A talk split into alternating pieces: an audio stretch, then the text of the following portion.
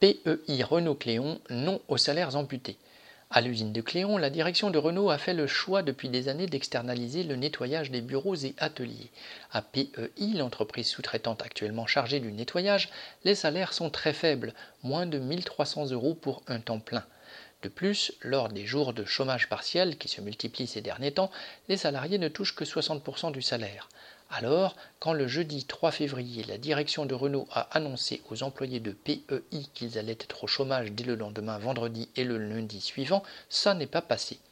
Dans l'équipe du matin, tous ont signé une lettre pour dire qu'ils n'accepteraient pas et qu'ils viendraient travailler quand même le vendredi.